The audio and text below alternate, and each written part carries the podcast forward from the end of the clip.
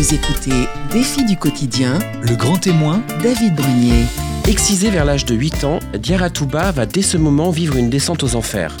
Car l'excision n'était que la première étape avant le mariage forcé avec un homme de 30 ans plus âgé qu'elle. Des fausses couches, la maltraitance physique et sexuelle aussi. Ce sera après ces longues années de souffrance qu'arrivée en France à plus de 17 ans, elle se fera aider par une assistante sociale pour quitter son mari. Dès lors, après l'apprentissage du français, elle aura à cœur de libérer la parole sur l'excision au travers de différentes associations. Diarra Touba est notre grand témoin dans les défis du quotidien sur Vivre FM. Vous écoutez défi du quotidien, le grand témoin, David Brunier. Bonjour Diariatou, Bonjour, bienvenue sur Vivre FM. merci pour votre invitation. Alors moi je suis, je suis heureux de vous, de vous accueillir ici parce que vous avez une histoire un peu incroyable, euh, un parcours euh, du combattant comme on le dit parfois. Et il commence tout petite quand vous êtes en Guinée, c'est là où vous naissez, c'est ça? Oui, je suis née en Guinée-Conakry, euh, dans une grande famille. Mon père a quatre femmes, plus de 30 enfants. D'accord. Donc j'ai été élevée par ma grand-mère de 2 ans à 10 ans. On va dire de 2 ans à 8 ans. Oui. J'avais une enfance plutôt comme tout le monde, Ouais. Avec euh, innocence et un amour que j'avais une grand-mère qui m'a beaucoup donné.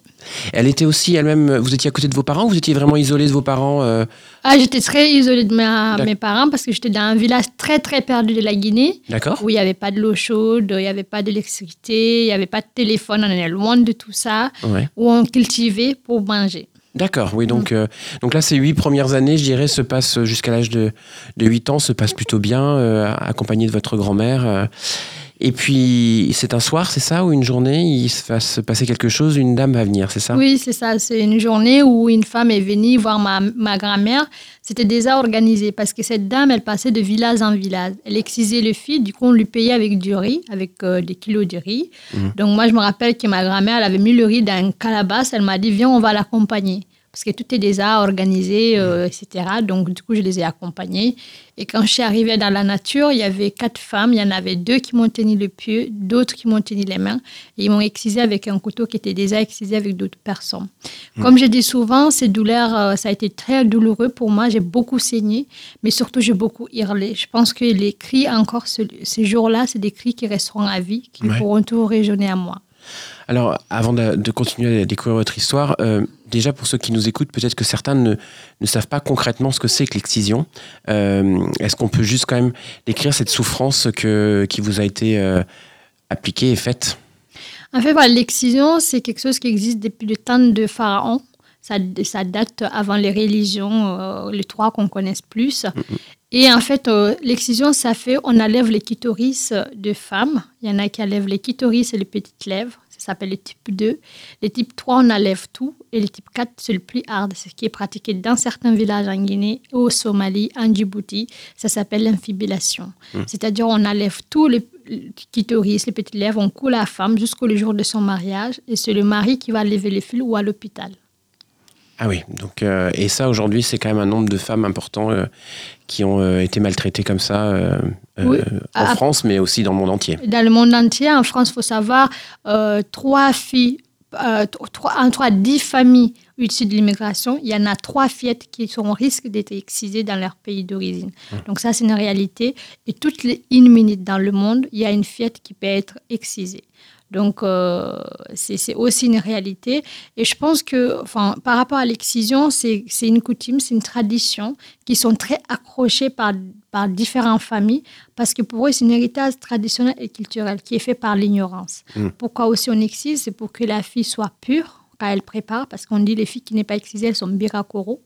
Et aussi, c'est pour qu'elle soit fidèle à son mari. Et surtout, ce qui est très important pour eux, pour qu'elle soit vierge au mariage. Ouais. Donc, il y a différents enjeux Ouais. familiales. Oui, c'est ça, c'est que derrière, il y a plusieurs enjeux, il y a, il y a du pourquoi, on voit le poids de la famille, parce que c'est clairement le, le poids de la tradition de la famille qui engendre, euh, qui engendre tout ça. Alors, vous avez énormément souffert, vous avez beaucoup crié, vous l'avez dit dans la nature. Euh, on peut même se demander comment ça se fait, même qu'il n'y ait pas des, des femmes qui meurent, en fait. Il y en a qui meurent. Il y en a des fillettes qui, qui vident tellement de leur sang, elles, elles, elles finissent par être mortes. Parce Ouais. que l'hémorragie, si on n'arrive pas à les stopper, bah, on perd la vie. Il y en a plusieurs, ou il y en a d'autres qui vont perdre plus tard leur vie en mettant au monde un enfant, parce que du coup, le col de la femme, quand elle accouche, elle est fermée quand on a été excisé. Ou les problématiques dans la vie intime, comme euh, avoir des règles pendant une semaine, euh, ou d'avoir problème d'anémie, ou d'avoir des douleurs pendant les rapports sexuels. Mais les corps des femmes, elles sont différents. Ça, c'est important de le souligner. Et aussi, ça dépend ce qu'on a vécu, où on l'a vécu, etc. Là, vous avez votre grand-mère qui va prendre quand même soin de vous pour vous, euh, vous aider à récupérer. Ça va durer, euh, d'ailleurs, je crois, vous le dites dans votre, votre livre, euh, plus d'un, mois, c'est ça? Plus d'un mois, oui. Ma grand-mère me lavait avec l'eau chaude et les herbes de la nature parce que non, il n'y avait pas de médicaments. Mmh. Donc tout ce qu'on se soignait pour survivre, c'est, c'est ce qu'on croyait à la nature. Donc elle utilisait beaucoup les herbes, les plantes, tout ça pour me soigner. Je me rappelle, pendant une semaine, je ne pouvais pas marcher. Je marchais avec les pieds écartés. voilà, tous les tous les détails, toutes les souffrances qui en de l'excision. Alors c'est malheureusement, parce que déjà que c'est compliqué, ce ne sera que le début d'un parcours en fait tradition euh, et qui va s'accélérer malheureusement au décès de votre grand-mère, puisque euh, là c'est là que vous allez devoir euh, retourner voir votre famille vos parents en fait. Oui, c'est ça. Donc en fait, quand ma grand-mère est décédée, ça a été, je n'ai pas rendu compte parce que j'avais 10 ans. Je n'avais pas toute l'émotion. Euh, quand on perd quelqu'un, qu'est-ce que ça fait Je sentais qu'il y avait quelque chose de très important qui sont passés parce que c'est des guêpes qui l'ont piqué dans la nature. C'est comme ça elle est décédée. D'accord. Et donc après, je retourné dans cette grande famille à Conakry que je connaissais pas, où euh, chaque femme bataillait pour avoir sa place. Parce que mon père, il avait sa chambre, enfin, il avait sa maison dans notre cour. Et nous, les femmes, enfin, les, ma mère, elle avait une chambre et salon, et chaque femme avait une chambre et salon. Donc, c'était tour à tour pour faire à manger, etc. Dès que je suis arrivée, je me suis rendu compte que je ne pourrais jamais m'intégrer de toute façon dans cette famille, parce que moi, j'avais ma grand-mère qui m'a toujours donné autant de l'amour, et du coup, trouver un espace pour moi, c'était compliqué. Et donc, à l'âge de 10 ans à 13 ans, on m'a fait rentrer à l'école. Et là, j'explique pour toutes les filles, parce que chez nous, déjà, l'éducation pour les garçons, c'est compliqué. Mhm. et pour les filles, c'est encore plus difficile, parce qu'à l'école, on est 60 enfants par classe. On, des fois, on est frappé pour apprendre à écrire. Des fois, on va à l'école. Des fois, on ne va pas le matin. Des fois, on va l'après-midi. Donc, voilà, l'éducation, ce n'était pas la souci. Pour les filles, dès que tu as un peu... Euh, euh, tu as atteint la, la, la maturité, c'est-à-dire dès que tu as tes premières règles, suite, c'est le mariage. Donc, souvent, malheureusement, les filles qui ont été excisées, elles sont aussi confrontées au mariage arrangé ou forcé. Oui, c'est un petit peu ce qui va, euh, ce qui va se produire. Alors, vous aviez donc euh, une trentaine de frères et sœurs, c'est ça, oui. euh, au total. Mm. Est-ce que dans vos sœurs, il y en a aussi certaines qui ont, qui ont, eu, qui ont subi l'excision? si c'est le cas, est-ce que vous avez pu en parler ou alors vraiment vous aviez, c'est quelque chose que vous ne vouliez pas aborder avec elles? En fait, elles ont toutes été excisées. D'accord. Elles ont toutes été excisées. C'est tout ce qui est sexualité, c'est un sujet tabou. On prépare la fille d'être, euh, de garder la maison, d'être vierge au mariage, respecter les coutumes, les traditions. Mais tout ce qui est sexualité, c'est un sujet tabou. Parce que voilà, il ne faut pas en parler etc.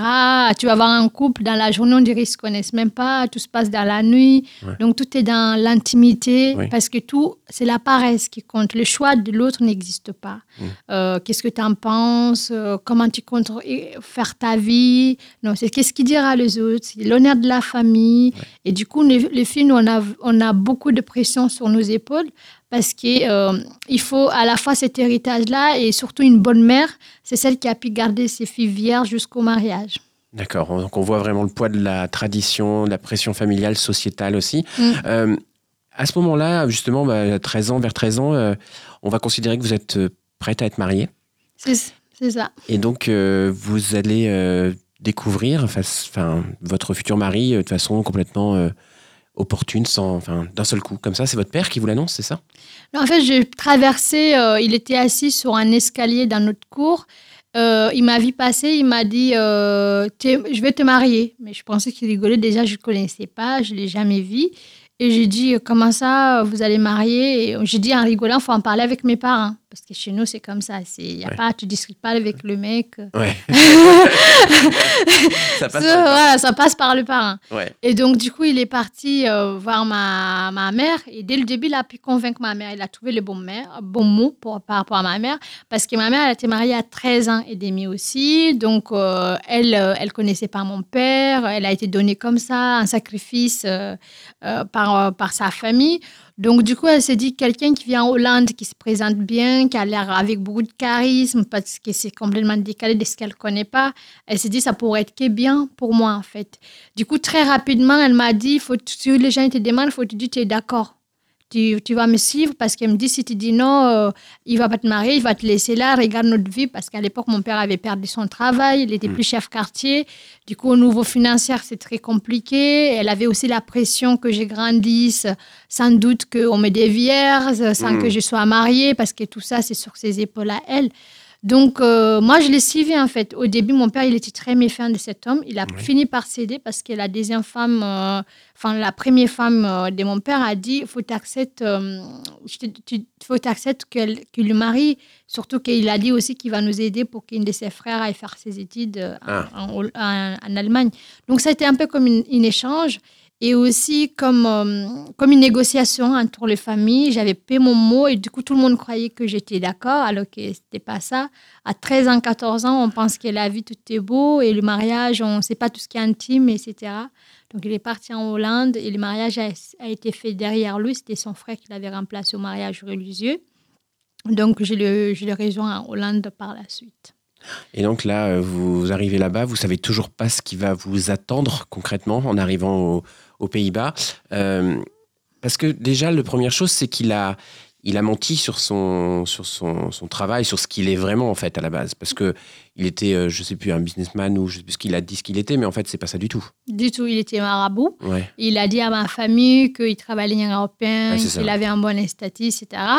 Et donc, quand je suis arrivée en Hollande, dès le début, je découvre que c'était déjà un marabout, qui avait d'autres femmes. Il avait trois femmes en Guinée, une autre au Cap-Vert, une, une maîtresse, enfin, une femme non déclarée en Hollande avec qui il était marié, mais euh, en tout cas que la famille n'était pas trop au courant. Donc, dès que je suis arrivée, tout de suite, ça a été le clivage de la violence parce que déjà, je me retrouve dans un pays avec de beaux bâtiments, mais je connaissais personne et euh, tout de suite, il fallait euh, qu'on a des rapports intimes pour prouver que j'étais vierge au mariage. Donc, comme je dis souvent, ça a été des viols parce que dès le début, il m'a manipulé. Il m'a dit, euh, au début, il m'a donné un colis parce que chez nous, quand la fille est vierge au mariage, on le valorise, on fait des chants, on danse, on honneur à la famille. Et moi, il m'a donné un colis et quelques minutes plus tard, il m'a dit, tu n'es pas vierge. Par contre, faut, à partir d'aujourd'hui, tu fasses tout ce que je t'ai dit. Si tu fais pas ce que je te dis, je te renvoie dans ton pays. Donc, Mm. tout de suite, c'est de la pression. Je sais dans quelles conditions j'ai laissé mes frères et sœurs et ma mère. Je voulais pas que ma mère, elle a deux honneurs-là, elle dit, ah, j'ai tout élevé ma fille, j'ai tout protégé. Et ben voilà, elle me revient ici. Donc, pour moi, c'était impensable de retourner en Guinée. Du coup, je continuais de, à part de là, j'ai devenu soumise. Je sortais pas à la maison. Il me- il m'enfermait pendant une semaine, il n'était pas là. Il voyageait de gauche à droite. Et il venait sur moi, il faisait ce qu'il voulait. euh, donc, j'étais un peu sa sauce.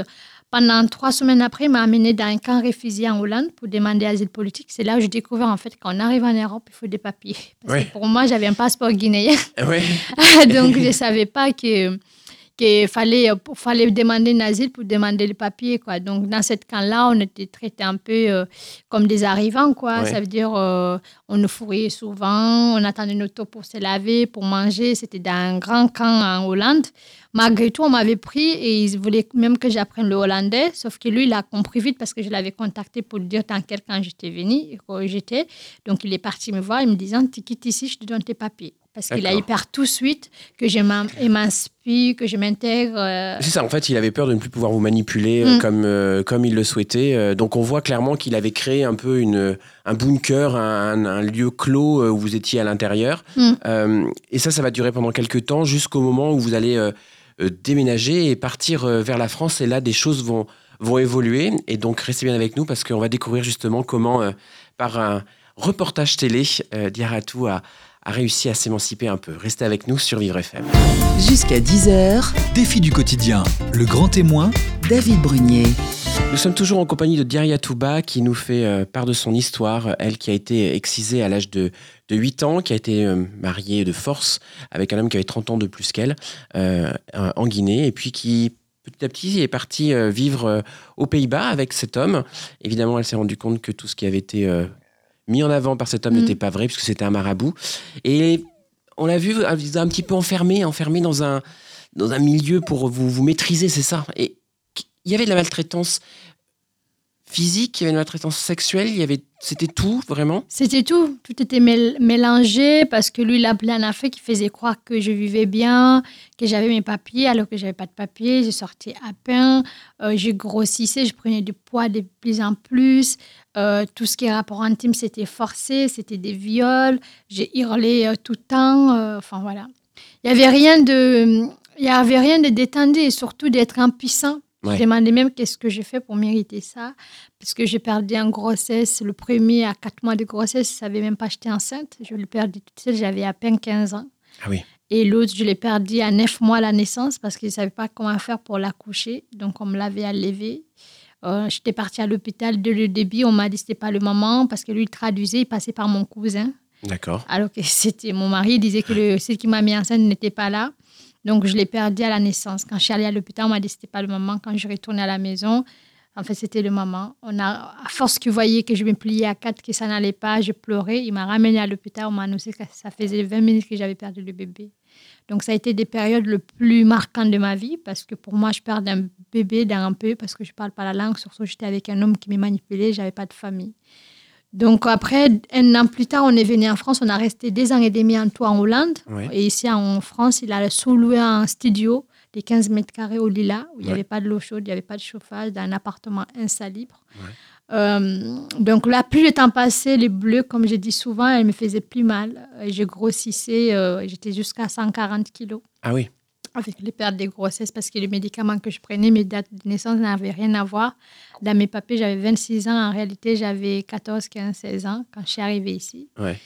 Donc euh, ici, euh, je pouvais rester toute la journée à, à dormir et toute la nuit en train de manger. Et lui, il sortait, il revenait, il voyageait, il revenait. J'étais sa sauce. Il m'a forcé d'avoir, euh, de coucher encore de nouveau avec lui pour avoir un troisième enfant, troisième grossesse, qui n'a pas abouti parce qu'il m'avait bâti un jour, j'avais mal préparé. Et euh, je ne sais pas si c'est suite à ça, j'ai perdu la grossesse ou qu'il était mal formé. Je partais à l'hôpital, ils m'ont beaucoup questionné sur euh, ma grossesse. Oui, c'est ça. C'est que euh, ma question c'était ça, c'est que aussi bien aux Pays-Bas qu'en France, il y a personne à un moment qui a vu quand même la détresse, dans, même si vous ne parliez pas la langue, qui a vu votre détresse, qui vous a posé des questions ou on a on l'a fait confiance à votre cousin Marie quelque part? Tout le monde. En fait, il y a mon oncle qui s'est beaucoup questionné, qui a beaucoup voulu m'aider, qui a tendu- qui m'a tendu la main. Mais quand on est victime de violence, en fait, c'est comme si notre cerveau, il est, il est que il n'y a pas de connexion. Ouais. On dit c'est normal, on banalise les violences qu'on vit, et surtout que l'homme, il nous bat, il dit que je vais devenir gentil, ça va aller, c'est moi qui t'a fait venir. Donc vous avez tout cette poids-là sur vous, et tant que vous ne livrez pas, vous n'avez pas cette déclic de dire que je peux devenir autre chose, que je peux m'en sortir, vous partez pas. Ouais. Du coup, euh, j'étais partie une fois, il y a eu des réunions de famille, mon oncle il avait peur que tout lui retombe dessus, donc je suis revenue vivre avec lui. Euh, et là, c'est encore pareil, c'est les violences, les pertes de grossesse. Donc, les grossesses, on me l'avait fait avorter parce qu'il était mal formé. C'était soit je perdais l'enfant, soit il est très, très, très handicapé. Ouais. Donc, ils ont fini par me me la lever. Donc, on me la lève. Cinq jours plus tard, il m'annonce qu'il partait en Guinée. Il y avait une de ces femmes qui avait accouché. Donc là, c'était le déclic. Je me suis dit, attends, je perds un enfant, même pas cinq jours, il part en Afrique, il me laisse seule et puis il me dit, c'est toi qui as des problèmes, tu vois, moi, j'ai, euh, je peux avoir des enfants, Ouais. euh, voilà. Donc, Oui, en plus de la culpabilité Mm. pour vous mettre dessus en disant que c'est de votre faute, si rien ne se passe bien, c'est exactement c'est de votre faute. oui. Et, et en plus, il mettait de la pression sur votre, euh, sur votre, enfin, vous, vous mettez de la culpabilité, notamment vis-à-vis de votre maman, puisque c'est vrai qu'il disait que vous n'étiez pas vierge du coup, au Oui. moment. donc il y a toujours cette, cette risque, cette tradition toujours qui est présente, puisque Mm. de menacer votre mère en fait, enfin indirectement. Oui, à menacer à moi, pour dire que je veux dire à ta famille, tu n'es pas vierge, parce que la virginité, c'est important, alors que moi, je savais que j'avais jamais eu de rapport avec quelqu'un. Et après, il me disait que je vais te renvoyer dans ton pays, tout le monde va te rejeter, on va encore te remarier avec d'autres personnes, personne ne voudra de toi. Donc, en fait, tout a, ça a tourné en boucle dans ma tête. Et ma mère, que je parlais avec, qui me disait il faut supporter, euh, c'est comme ça tu vas aller au paradis. Moi, j'ai toujours respecté mon mari. Enfin, vous voyez, donc tout ça, c'était très lourd à porter quand on a cet âge-là. Et euh, sa causité, j'avais une voisine qui montait, euh, qui habitait aussi dans cet appartement insalubre qui était au rez-de-chaussée. Ouais. Dès qu'il me battait, elle montait pour, me calmer, pour, pour lui calmer, pour essayer de parler avec lui, mais il ne se calmait pas. Donc, celle qui me consolait un peu, ou mon oncle. Donc, c'est cette émission de télé, vraiment, ça a été un déclic. Donc c'est un soir, il est parti en Guinée, c'est Mm. ça, pour Voilà, voir il est- sa- son autre femme qui vient d'accoucher. Mm. Et vous, vous êtes toute seule, du coup, dans ce, ce- cet appartement insalubre. Et là, vous regardez une émission, c'est ça? C'est ça. Je regarde une émission où il y avait différentes femmes, je crois c'est autour du 25 novembre, où il témoignait notamment une femme d'origine marocaine qui parlait de son histoire, comment elle est partie, comment elle, a- elle s'est reconstruite. Elle a parlé des associations et des assistances sociales. À l'époque, je parlais très peu le français, j'écrivais pas du tout. Mhm. Donc j'ai écrit AS comme, sur un bout de papier comme assistant social. Je suis partie à la mairie. En fait, la mairie, c'est ma voisine qui me l'a montré. Ouais. Parce que tous les jours, je passais devant la mairie de Lila, mais je savais pas c'était la mairie. Ouais. Et donc, quand elle m'a dit euh, assistant social, j'ai dit oui, c'est ce que j'ai cherché. Par la suite, elle m'a aidé à appeler. Il ne voulait pas me recevoir. On a insisté pour qu'il puisse me recevoir en urgence. J'ai vu une dame euh, qui s'appelle Hélène qui était très à l'écoute, qui m'a dit on va faire ce qu'on peut pour vous aider. Donc, c'était un immense espoir parce que je ne pensais pas du tout ici en France qu'il y avait de l'aide. Je ne pensais pas tout ce que je vivais n'était pas normal. Moi, je pensais que c'était normal. Oui, c'est ça. C'est qu'encore une fois, dans votre. On rappelle, vous aviez quel âge à cette époque? J'avais 17 ans et demi. Non, mais euh, voilà. Donc, il est évident que quand on, on arrive de Guinée, qu'on euh, on est euh, isolé par euh, son mari et qu'on ne. On n'a pas de, de relation avec l'extérieur, Mm. c'est un peu normal de pas forcément avoir euh, de réflexe par rapport à, à ce qui est normal ou de ce, que, ce qui ne l'est pas. Alors, ça va pas se faire tout de suite, euh, quand même, euh, le l'aide. Alors, il va y avoir l'aide qui va arriver avec votre, euh, avec l'assistante sociale, mais Mm. ça, comment ça va se mettre en place? Parce qu'il va revenir au bout de combien de temps, votre... euh, En fait, il revient au bout d'un mois et quelques. ouais. il revient. Pendant ce temps-là, je vis des associations, le lieu d'écoute des Lilas, euh, une association qui s'appelle Voix des rebelles à Saint-Denis qui aide beaucoup les femmes victimes de violences. Euh, J'allais des endroits à un endroit. Des fois, je me perdais longtemps pour le trouver les adresses parce que c'était pas facile de me socialiser avec la société. Euh, mais tout le monde me disait tu peux partir puisqu'il n'est pas là. J'ai même tenté à porter plainte, mais comme je parlais pas le français, on m'a viré à la commissariat. Ils comprenaient pas ce que je voulais dire. Ouais. Donc, je n'ai pas pu porter plainte, mais tout le monde me disait, mais tu peux partir puisqu'il n'est pas là. S'il vient, il est violent, il va encore te battre. Mais je tenais à tout prix de ne pas partir comme une figue, Ouais. mais de partir devant lui, de faire, de faire les choses proprement. Ouais. Et mes parents, je les avais prévenus et ma mère elle me disait, euh, je sais pas, on va te renvoyer ici. Ton mari, il a dit qu'il va te renvoyer ici. Si tu l'écoutes pas, si tu l'obéis pas, euh, ça va être la honte pour moi. Donc, du coup, j'attendais qu'il revienne. Et je l'ai annoncé deux jours après. Je ne supportais plus euh, de le voir et je l'ai annoncé, j'allais partir. Il a commencé à m'insulter, à me rabaisser comme il avait l'habitude de faire, à me coller contre le mur. Et je lui ai dit, si tu ne me laisses pas partir, parce que je le voyais, hein, je ne le tutoyais pas, Ouais. je lui ai dit, si vous ne me laissez pas partir, vous risquez 20 ans de prison. Et franchement, je ne savais pas, c'est quelque chose qui est venu comme ça dans ma tête. Ouais. Et je lui ai dit euh, ça, et c'est le seul moyen qu'il m'a laissé. Là, J'avais des pantalons, il m'a mis ça dans un sac poubelle. Il m'a dit, de toute façon, tu vas voir, ils vont pas t'aider, euh, tu vas revenir. Il pensait encore je partais chez mon oncle pour revenir. Ouais. Du coup, ma voisine, elle a appelé euh, mon oncle, et mon oncle, il a appelé un taxi. C'est comme ça que je suis partie chez mon oncle. Et tout de suite, quand j'ai arrivé chez mon oncle, j'ai vu le panique dans ses yeux et celle de sa femme, parce qu'il s'est déjà insulté avec mon mari par rapport à moi. Ouais. Donc, euh, je me suis dit, bon, je vais appeler les 115 puisque l'assistante sociale m'avait parlé de 115. Je me suis dit qu'il fallait que je coupe le lien avec tout ça. Il fallait que je m'en sorte toute seule. Qu'à partir de là, je préfère le froid que d'être dans un appartement comme celui-là avec un homme où je suis violée, maltraitée, frappée, tout ça.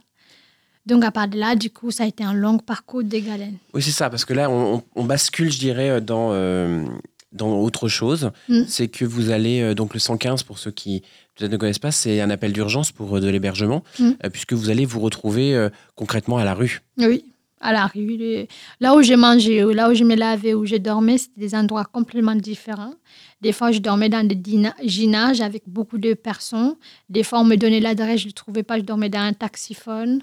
Des fois, j'avais de l'aide d'hébergement pendant trois semaines qui s'est coupé parce qu'il y avait aussi des violences des femmes entre elles. Du coup, euh, euh, le fin de séjour, c'est vite arrivé. Donc oui, ça a été un parcours difficile, mais qui valait la peine. Qui valait Ouais. la peine, c'était la voie de la liberté.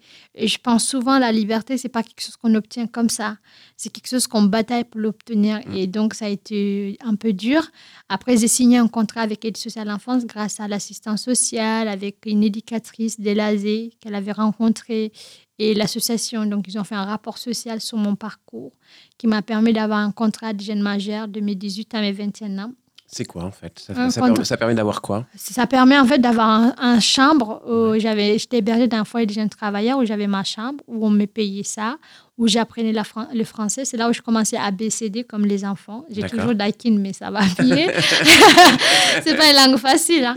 Donc, euh, ensuite, euh, c'est comme ça. Après, euh, j'ai eu l'idée d'écrire le livre en 2006. On m'a aidé à l'écrire. J'ai expliqué mon histoire sur le dictaphone. Ils l'ont- transcrit. C'est comme ça le livre il a été écrit par euh, Sylvia Tabeille. Ouais. Euh, donc, du coup, en fait, le livre, ça a été pour moi une immense délibération parce que je me suis dit, il fallait vider cette sac qui était très lourd à porter. Euh, de mettre ça quelque part, de dire que bon, voilà, c'est voilà ce que j'ai vécu, mais aussi j'ai compris vite que j'allais redevenir quelqu'un d'autre. Au, au début, je pensais, par exemple, l'excision, c'était normal que toutes les femmes du monde étaient excisées. Et j'étais souvent sonnée quand les gens me disaient, mais c'est barbare ce que vous avez vécu, l'excision. et du coup, pour vous dire un peu la déconnexion, et donc, c'est à force d'en parler, de voir des gynécologues, des psychologues, etc., que j'ai compris que l'excision n'était pas normale et les conséquences de l'excision, tout ce que je vous ai dit depuis tout à l'heure. Donc, c'est comme ça, après, je me suis engagée. J'ai créé une association qui s'appelle Espoir combat des femmes en 2006. Et par la suite, je suis devenue vraiment militante. Ouais. Non, c'est vrai que c'est euh, assez incroyable cette, euh, cette histoire. Alors, c'est vrai qu'on retrouve votre, votre histoire dans le livre euh, On m'a volé mon enfance, qu'on retrouve chez Anne Carrière, aux éditions Anne Carrière, où on retrouve toute votre, toute votre histoire. Alors là, on voit bien en effet que l'apprentissage du français, le fait d'avoir un toit, mm. a été, euh, a été ce qui vous a permis de, vous mettre le pied à l'étrier, comme on dit, pour pouvoir vous en sortir. Et j'aime beaucoup la phrase euh, de dire qu'il y a besoin de l'espoir et de liberté et que on n'atteint pas la liberté facilement. En tous les cas, vous avez réussi à l'atteindre à ce moment-là. Mm. Et puis, vous n'allez pas vous arrêter là. Vous n'allez pas vous arrêter là, puisque vous allez vouloir justement passer le message, libérer la parole et à travers différentes associations, on va le découvrir ensemble d'ici quelques instants sur Vivre FM. Jusqu'à 10h, défi du quotidien, le grand témoin, David Brunier. Nous sommes toujours en compagnie de Diaria Touba qui nous raconte son histoire euh, de Guinée où elle, euh, s'est fait exciser à l'âge de 8 ans, son parcours avec cet homme à qui elle a été mariée. Un parcours riche, intense, douloureux, c'est mm. évident, euh, jusqu'à son arrivée, passant par les Pays-Bas jusqu'à la France, où enfin elle va se libérer de cet homme apprendre le français, euh, se retrouver euh, dans un, logement qui va lui permettre de, s'émanciper tout en écrivant un livre. Et je le disais, c'est vrai qu'on aurait pu dire, voilà, vous avez euh, eu envie de vous, vous libérer, vous reconstruire, mais vous, êtes allé, vous avez voulu aller plus loin, notamment en, libérant la parole et en expliquant ce que c'est notamment l'excision, avec votre première association que vous créez qui s'appelle Espoir et combat de femmes. C'est quoi cette association? En fait, c'est une association loi 1901 que j'avais cofondé avec toutes les personnes qui m'avaient aidé à accompagner parce que je me suis dit qu'il fallait pas arrêter sur mon livre. Et je me suis rendu compte que ce que j'ai vécu c'est milliers de femmes qui les vivent par exemple ma mère toute sa vie elle sera une femme soumise qui prendra jamais la parole en public qui sera toujours euh, effacée. Donc je me suis dit j'avais un rôle important à jouer puisque j'ai eu la chance de tomber sur de bonnes personnes au bon moment. Et ça c'est pas tout le monde qui a cette sens là donc fallait redonner tous les biens que j'ai eu en France de celle de livrer la parole, d'accompagner une victime, euh, de l'aider à, s'émanciper, à relever la tête. Donc l'objectif de l'association, c'était d'aider les femmes immigrées, pas que, mais en tout cas plupart d'elles, parce que moi, j'avais pas, par exemple, j'avais du mal avec la langue, d'écrire une adresse ou de remplir une chèque. Donc je me suis dit qu'il fallait euh, me concentrer sur elles et de lutter contre toutes les formes de violence faites aux femmes y compris euh, les viols, les viols collectifs. Il y en a moins aujourd'hui, mais qu'il y en a. Les viols, il y en a toujours, actuellement de riz. Et donc, j'ai appris vraiment de toutes ces femmes-là, parce que je me suis dit, on est au troisième, troisième génération de féminisme en France. Il y a encore beaucoup de luttes à mener. donc, euh, du coup, voilà, c'est comme ça. J'ai fait de l'accueil, l'accompagnement des femmes victimes de violences, l'orientation vers des associations. Et, euh, et j'ai travaillé aussi à Niputni Soumise pendant cinq ans, une association qui m'a beaucoup formée sur le militantisme, sur mon engagement et où j'ai appris beaucoup de choses. J'ai rencontré des très bonnes personnes dans cette association. Euh, donc voilà, et sur la laïcité, par exemple, c'était une découverte. Quand on me parlait de la République, je disais, qu'est-ce qu'il me raconte? Oui, parce que c'est vrai, vrai que c'est euh, quelque chose qu'on on ne connaît pas forcément. Alors c'est vrai quand on est baigné dedans depuis qu'on est, euh, on est né, mm. ça va, mais mm. c'est vrai que quand on ne connaît pas ça forcément à la base, on, on, ne sait pas ce que ça représente. Alors moi j'aimerais justement, en parlant de ce que ça représente, mm. aujourd'hui en France, on a une idée de combien de femmes ont subi l'excision? Il y a 600 000 en France. Ah oui. Oui. Il y a 600 000 euh, de, femmes issues de l'immigration qui ont vécu euh, l'excision, qui ont subi l'excision. Il y en a 500 000 en Europe. Et dans le monde, il y a 200 millions. D'accord. Mm. Ah oui, ça représente quand même beaucoup, beaucoup, beaucoup de monde. Beaucoup, beaucoup. Et euh, il y en a beaucoup plus qu'on qu'on croit, parce que c'est c'est caché. Ouais. En fait, les familles qui vivent en France ici, ce qu'ils font, ils attendent jusqu'à l'âge de 7 ans, 8 ans pour amener les enfants pour l'exciser dans les pays d'origine. Parce que de 0 à 6 ans, il y a un contrôle à la PMI. Ils amènent, le- ils les vaccinent les enfants, ils sont suivis par des médecins, etc. Du coup, ils connaissent aussi la faille du système. Mm. Euh, donc, à partir de 6 ans, du coup, euh, ils vont en vacances. Parfois, c'est la famille qui les organise et qui sont ici parce qu'ils sont réfugiés de tout ce qui est occidental, parce qu'il y en a beaucoup d'entre eux qui pensent que lutter contre l'excision ou dénoncer l'excision, c'est qu'on est déraciné, on est devenu blanc, etc. Alors que moi, je dis souvent qu'on les aime. Je dis souvent aussi dans nos héritages traditionnels culturels, il y a des bonnes choses qu'il ne suffit pas de tout remettre en question. Mais malheureusement, nous avons hérité cette mauvaise chose. C'est l'excision, c'est mariage forcé, c'est euh, certaines coutumes, certaines traditions qui nous pèsent sur les épaules, qui c'est à nous aussi de les faire évoluer. Oui, c'est ça. C'est qu'en fait, le, le danger, on le voit, hein, c'est vraiment ce. Qu'en fait, à un moment, c'est juste une période de vacances, on emmène les enfants, et puis en fait, ils pensent aller juste voir euh, les grands-parents ou la famille ou peu importe. Mm. Et en fait, c'est un voyage euh, initiatique, on dira, on, on dira, ou du moins un voyage euh, pour, euh, pour commencer à découvrir malheureusement la douleur et la, et la maltraitance, puisque c'est ce qu'on peut appeler aujourd'hui. Alors, vous avez donc travaillé sur ces associations, on l'a vu, Mm. mais il y a aussi la, je dirais la maltraitance physique par la- l'excision, mais ça représente aussi une maltraitance euh, psychologique, l'excision, parce que derrière, il y a tout un process et, qui se met en place. Et, comment on s'en relève de ça? En fait, se relever de ça, c'est pas toujours quelque chose de facile, mais déjà, c'est de comprendre ce qu'on a vécu parce que le corps, comme je disais tout à l'heure, elle est différent. Ça dépend quel type, on l'a vécu, est-ce que c'est à l'hôpital, etc. Même si les douleurs physiques et psychologiques restent le même. Mais pour sortir de ça, c'est déjà en parler, c'est de comprendre, c'est de se soigner. Parce que je dis souvent, il y a la réparation aussi qui existe par rapport à l'excision aujourd'hui, qui est prise en charge par la sécurité sociale.